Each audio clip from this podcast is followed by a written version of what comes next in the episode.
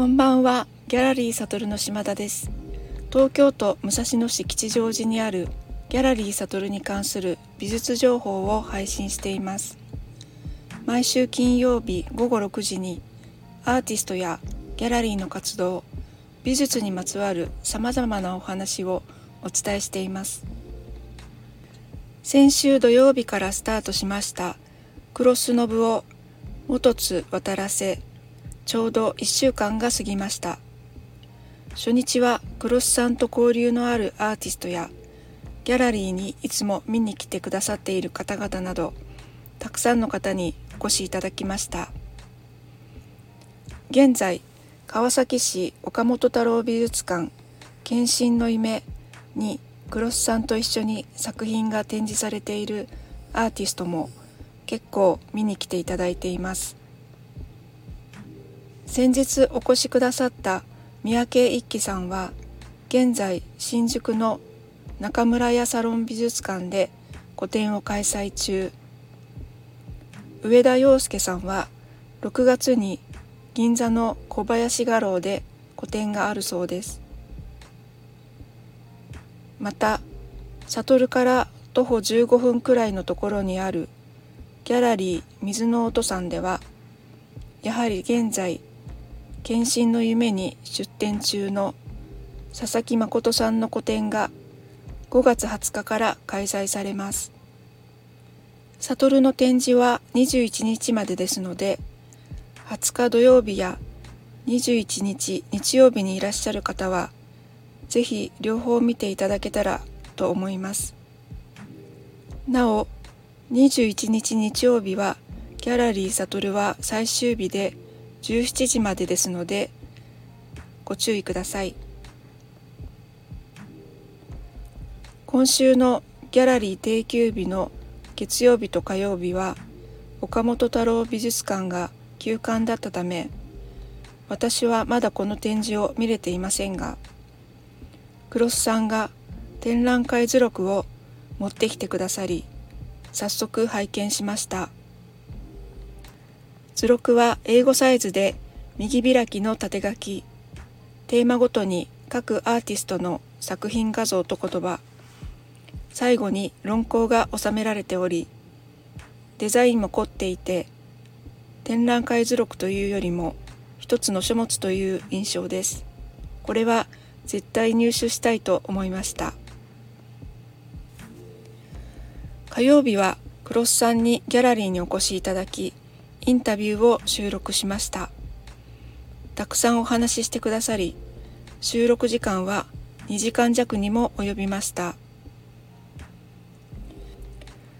インタビューをした感想ですが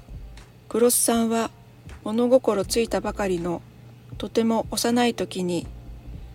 もうすでに美術的な体験があって驚きました。その後あらゆる美術と出会って実際にご自身でもさまざまな美術様式を試しつつ西洋と東洋の両方の美術を見ながらご自身としてはどのように制作していくべきなのかを考えて今日まで常に美術と真摯に向き合ってこられたのだなぁと感じました。そして私も普段は意識していないけれど自分の中にある考え方や美術の見方に気づかされもっとその感覚を大事にしたいなと思いました。インタビューの内容自体は美術のお話ではありますがそれ以外の分野にもつながるようなお話が聞けましたのでぜひ楽しみにしていてください。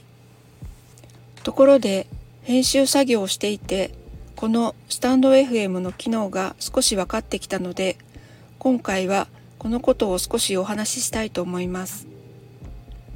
これまで私はスマートフォンで音声を録音し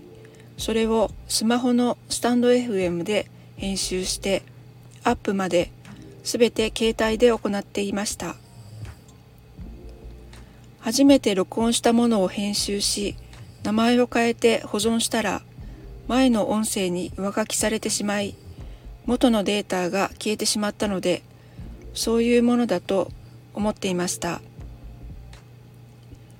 以前展覧会オープニングの放送をお伝えした際は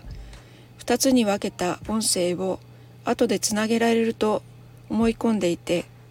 それがスマホではできないと分かってやむを得ず放送を2回に分けてお送りしたこともあります。インタビューを一番最初にスタンド FM で録音した際は同時にボイスレコーダーでも収録しましたが断然スタンド FM の音声が綺麗で以来録音はスマホのスタンド FM でやっています。インタビューをした後スマホで編集をすると上書きされて元の音声は消えてしまいます。放送は編集したものが聞きやすいと思いますが元のデータが残らないのはとても残念に思っていました。